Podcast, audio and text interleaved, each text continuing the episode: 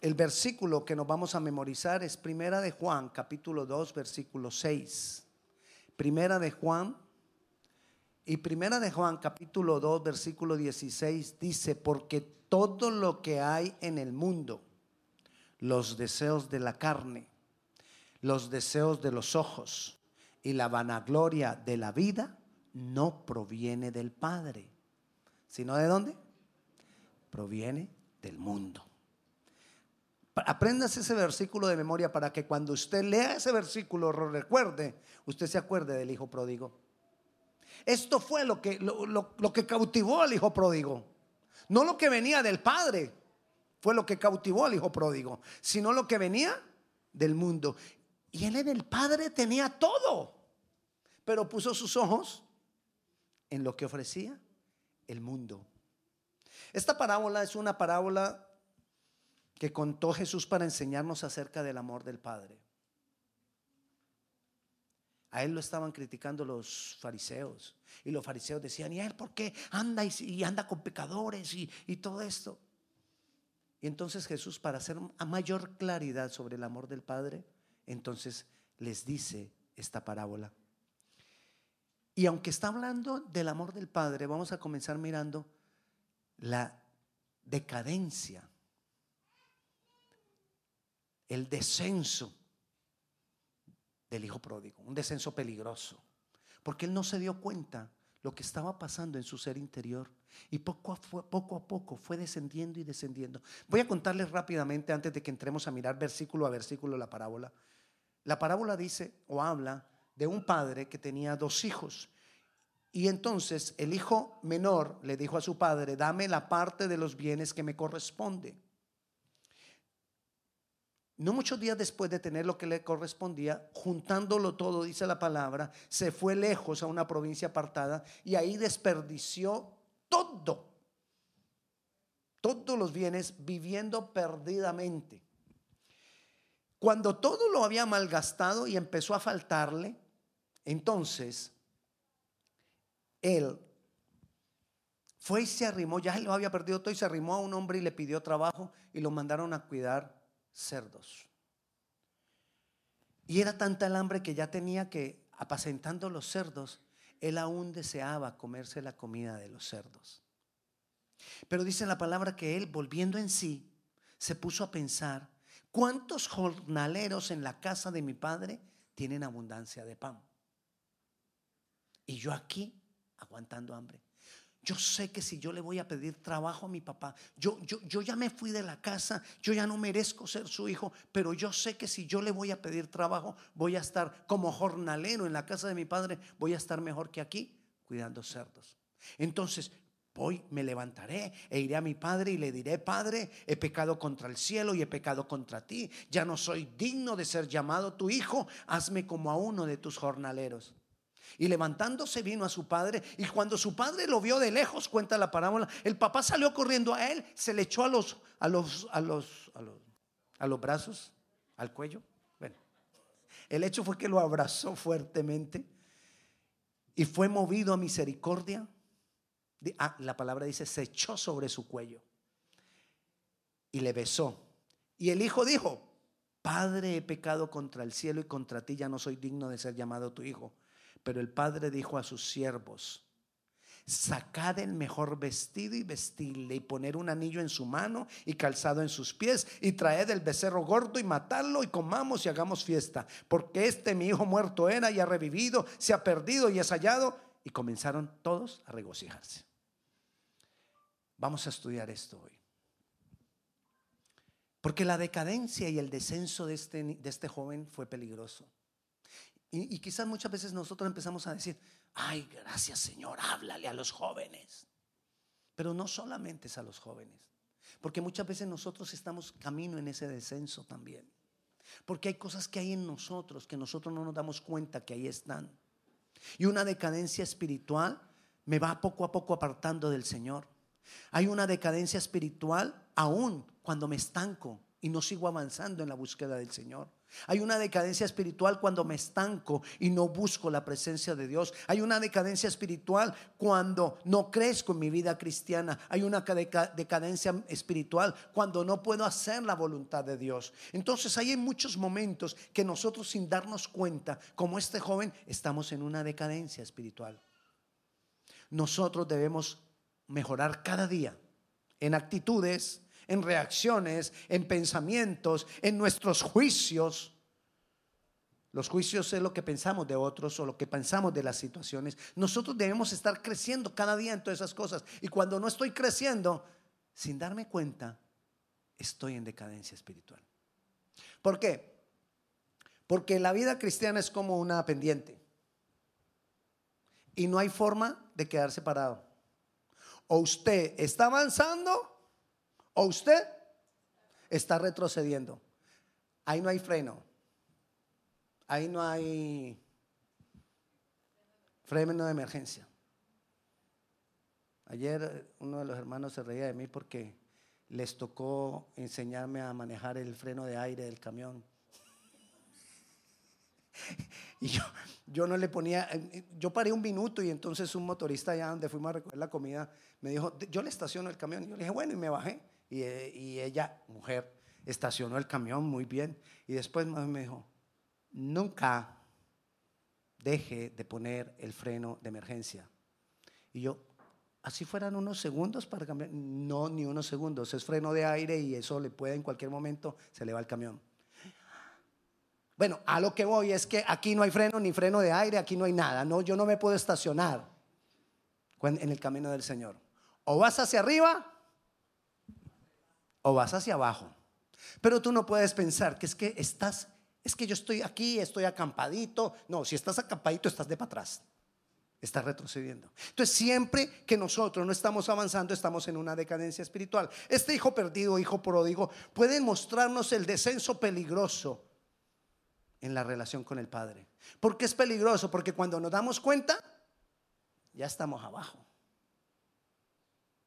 Y somos como cargados como un camión cargado con 15 pales de comida. que si usted no tiene, no, no, no empieza otra vez a ascender, cuando se da cuenta está abajo, abajo, abajo, abajo, tocando fondo. Vamos a mirar detalladamente esta parábola, porque quizás Dios nos muestre en alguna de esos en alguno de esos puntos del descenso. Lo primero, vayamos, vamos a leerlo. Versículo 11, capítulo 15 de Lucas, Lucas 15, 11. También dijo Jesús, un hombre tenía dos hijos. El menor de ellos dijo a su padre, dame la parte de los bienes que me corresponde y les repartió los bienes. En una de las versiones que yo leí, dice que el hijo convenció al padre que le diera los bienes que le correspondían. ¿Qué entiende usted porque le convenció? Insistió, insistió, insistió. Y muchas veces así es la obstinación.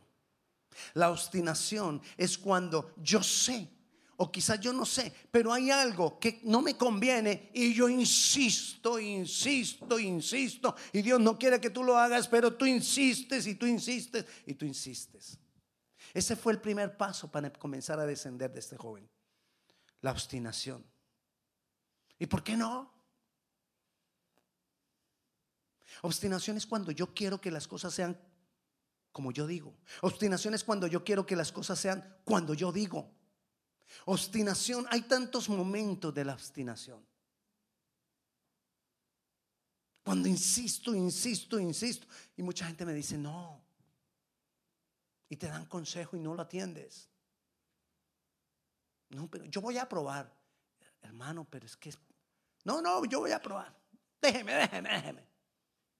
Eso es la obstinación. Después de la obstinación, leamos el versículo 13. No muchos días después, cuando una persona es obstinada, inmediatamente se va a manifestar otra cosa en su corazón. egoísmo. La obstinación nos lleva a pensar solo en nosotros, en lo que yo considero, en lo que yo quiero, en lo que yo creo, en lo que yo pienso. Él pensó solo en él, este joven. El versículo 13 dice, no muchos días después, juntándolo todo, el hijo menor se fue lejos. ¿Sabe cómo lo, yo, yo, yo lo llamo al versículo 13? El triste versículo 13. Porque todo ese versículo es triste, es peligroso y es lo que muestra una gran decadencia espiritual. Es el triste versículo 13. Yo iba a escoger el versículo 13 para que nos lo memorizáramos. Y no es que no quiera que se lo memorice, memoricémoslo si usted quiere, pero es que es tan triste. No muchos días después, viniendo de la obstinación, juntándolo todo el hijo menor, ahí cae en el egoísmo, pensó solo en él, pensó primero en él. Hay veces que nosotros queremos ser el centro de todo. Egoísmo no es solamente querer querer tener mucho. No, egoísmo también es cuando yo soy el centro de todo, de que siempre me estén poniendo cuidado a mí, de que siempre se haga lo que yo digo, de que yo pueda mandar, de que yo pueda hacer, como que todo funciona alrededor de mío. Todo eso tiene que ver con el egoísmo. Y cuando nosotros dejamos libertad al egoísmo en nuestras vidas, empezamos de para atrás. La pendiente se nos hace, se nos pareciera que la pendiente se nos levanta más. Cuando nosotros empezamos a caminar con el Señor y empezamos a que las cosas que el Señor me va mostrando, yo las voy corrigiendo, la pendiente se hace suave. Pareciera que fuera de esas pendientes ecualizables, ¿no? O se hace más fuerte o la pendiente se hace más suave. Cuando tú vas cambiando las cosas en obediencia al Señor, la pendiente se va haciendo más suave. Pero cuando tú empiezas a darle libertad a la carnalidad, a las cosas que nos ofrece el mundo, nos ofrece el mundo, pareciera que la pendiente se hace más difícil. Y cuando la pendiente se, se hace más difícil, la rodadita es fácil. Y empiezo a rodar, y empiezo de para atrás, y empiezo de para atrás. Pues así iba este joven, juntándolo todo el hijo menor. ¿Qué había pedido el hijo menor? La herencia. ¿Cuál herencia? Si el papá no se había muerto. Estaba pensando solo en él. Tenía papá, tenía hermanos, había ah, tendría toda una familia. Ahí están hablando exclusivamente de la relación del papá con los dos hijos, pero tendría que haber toda una familia. Él no pensó en nadie, él no pensó en nada de eso.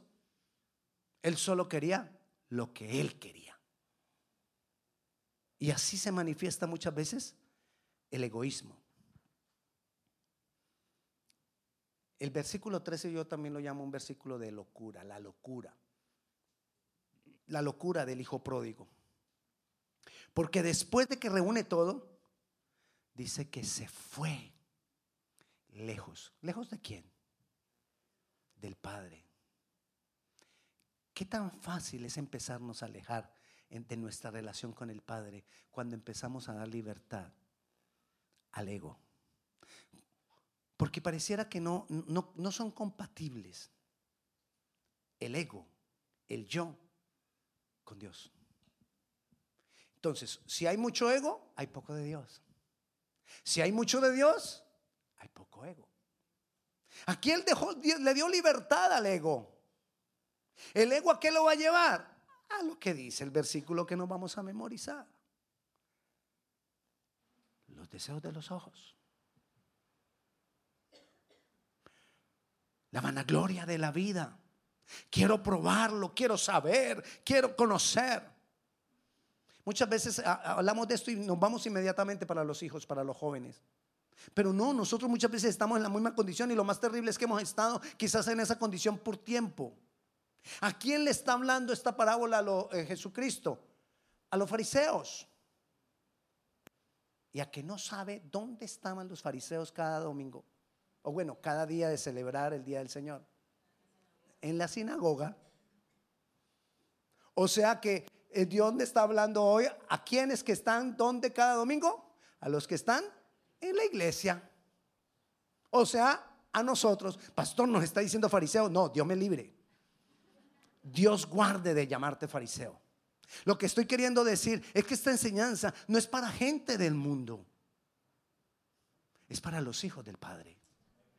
Es para nosotros, para que nosotros estemos revisando cuál es la condición de nuestro corazón. ¿Qué tanto egoísmo puede haber en mi vida? Versículo 13 también dice ahí. Ah, él empezó, dice que juntarlo todo. Cuando nosotros ponemos mucha atención a, las, a los bienes, a lo que tenemos, a lo que podemos alcanzar, igual también nos estamos alejando de Dios. Porque o pongo la mirada en las cosas, como decía ahora Juan, en las cosas que se van a quedar, todo se, van a, todo se nos va a quedar acá. ¿Qué te vas a llevar? Nos vamos a ir tal cual como vinimos. Y usted recuerde cómo viene uno. Sin nada. Así nos iremos sin nada. ¿Para qué ponerle tanto atención en eso si nosotros pudiéramos hacer tesoros en el cielo? Se fue lejos, dice.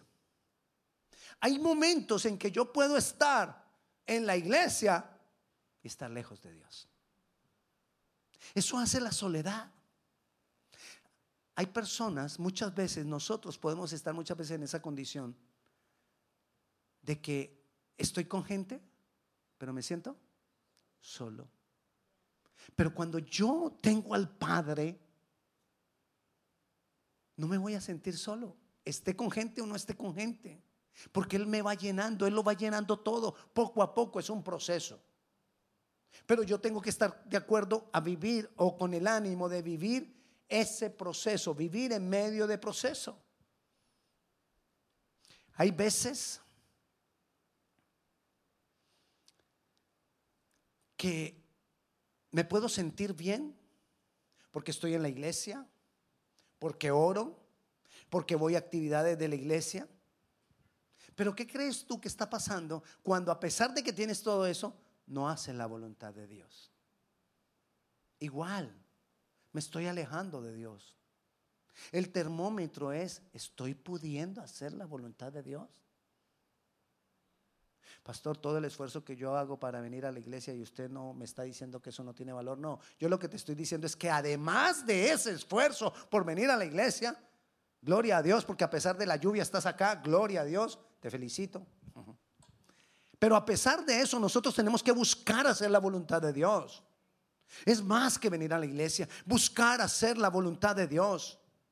La voluntad de Dios es que corra. ¿Cuál es la voluntad de Dios? La voluntad de Dios es que corramos para alcanzarlo a Él. Que Él sea la meta. Alcanzarlo a Él, tenerlo a Él. Que Él sea en mí, yo sea en Él. Ser uno con Él. Esa debe ser la voluntad de Dios. Y eso me va a llevar a vivir como Él. ¿Cuál es el termómetro? Yo vivo como Él. Estoy viviendo como Él. Él se podría sentir orgulloso de mí. Quizás cuando este joven quiso irse lejos, ¿por qué se quería ir lejos? Porque él no quería que nadie le estuviera diciendo qué hay que hacer y qué no hay que hacer. Él no quería que nadie le, estuviera diciendo que está mal.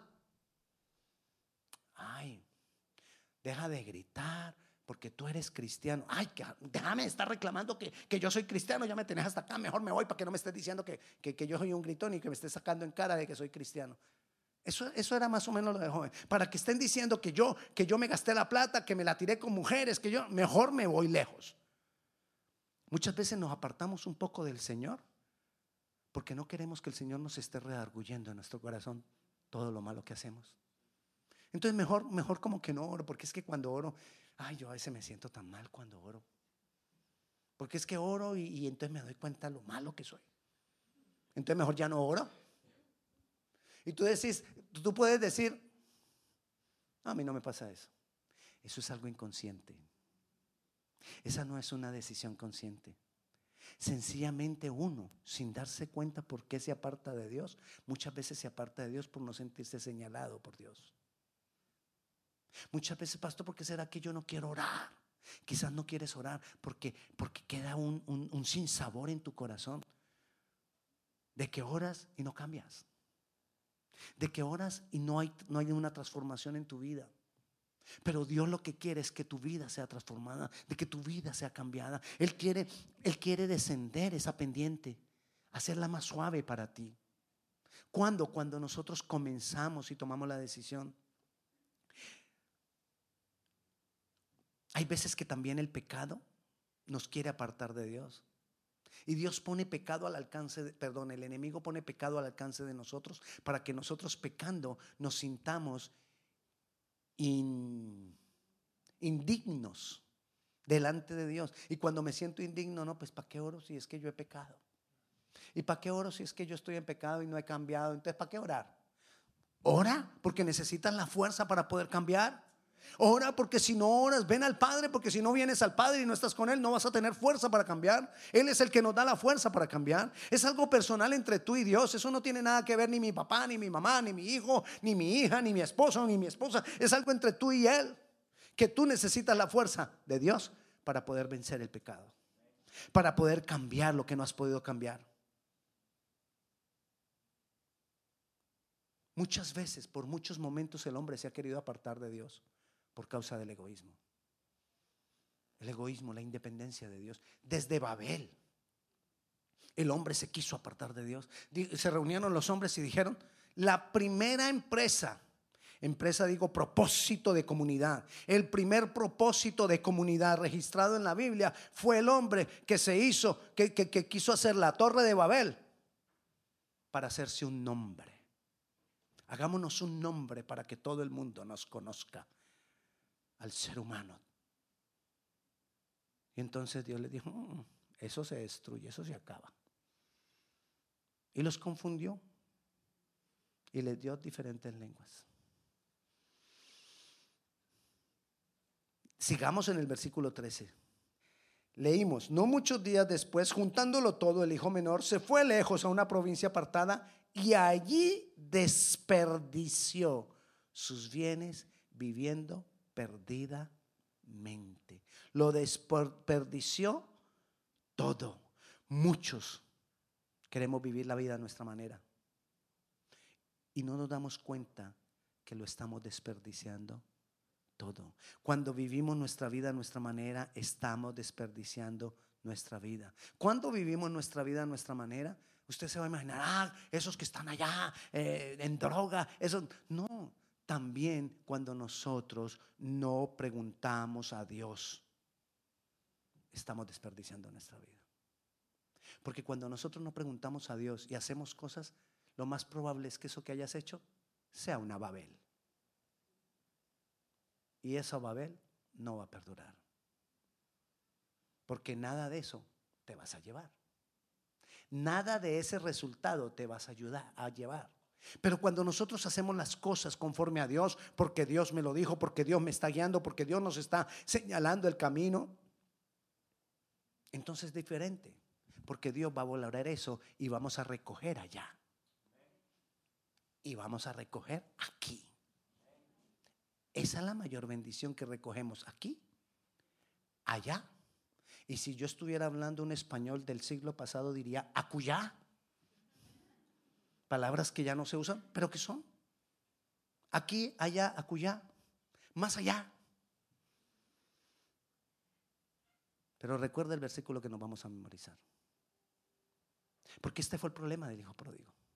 Lo desperdició todo porque puso sus ojos en lo que ofrece el mundo. Y nosotros debemos poner los ojos en Jesús y lo que nos ofrece Jesús a través de la palabra. Esto está lleno de promesas. La Biblia está llena de promesas. Versículo 14. Cuando todo lo hubo malgastado, vino una gran hambre en aquella provincia y comenzó a faltarle. Ese comenzó a faltarle, pareciera que todo fue de repente. De repente nos damos cuenta, pero de repente no pasó todo esto. Fue un proceso en el que él fue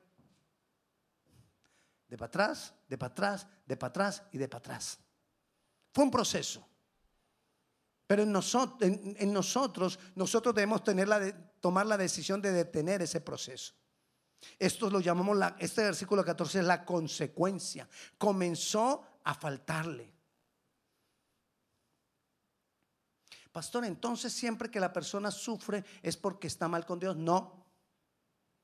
Porque cuando nosotros estamos bien con Dios, estamos buscando al Señor y hay alguna necesidad, hay algún, algún sufrimiento, Dios nos fortalece. Lo vamos a saber afrontar, lo vamos a afrontar con firmeza. No, no nos vamos a derribar ante la dificultad. Nos vamos a fortalecer en medio de la dificultad. Y esa es la idea. No que no va a haber sufrimiento, sino que estemos fortalecidos en Dios. Pero hagamos la diferencia. No crea que estar fortalecido en Dios es tener un corazón duro. Porque a veces cuando ha habido necesidad y dolor, lo que pasa es que se nos endurece el corazón. No, a mí nada me derriba. Yo ya he vivido mucho dolor. ¿Qué ha pasado? Le salió callo en el corazón. Tiene un corazón. ¿Ustedes llaman al callo callo? ¿Sí? En Centroamérica llaman al callo callo. Bueno, callo. Sí, el callo. Como el callo, pues el callo. Le, le sale callo al corazón. Y Dios quiere un corazón sensible. Pero que estemos fortalecidos en Él. Es diferente. Cuando sale callo no sentimos. No amamos. No oímos, no escuchamos. Después, versículo 15, dice que fue y se arrimó a, a un ciudadano de aquella tierra, el cual le envió a una hacienda para que apacentase cerdos. Después de que puso todos sus ojos en el mundo, en la vanagloria, en las cosas del que ofrece el mundo, vino la humillación. ¿A dónde lo mandaron a trabajar? Cuidar cerdos. No es que fuera demeritado cuidar cerdos, es que es muy duro cuidar cerdos. Porque se ensucia, porque por los olores, por tantas cosas. Por eso, por eso era la humillación. Más humillación todavía. Y deseaba llenar su vientre de las algarrobas que comían los cerdos, pero nadie le daba. ¿Se acuerda cómo le dije yo que llamaba al versículo 13? Versículo de locura, triste. ¿Por qué lo llamo de locura? Porque ahí fue cuando él decidió hacer tantas cosas que no debía. Pero mire lo que dice el versículo 17. Y volviendo en sí. O sea que él como estaba, privado, no, loco. La Biblia está llamando locura a poner los ojos en la vanagloria de la vida, en lo que desean nuestros ojos.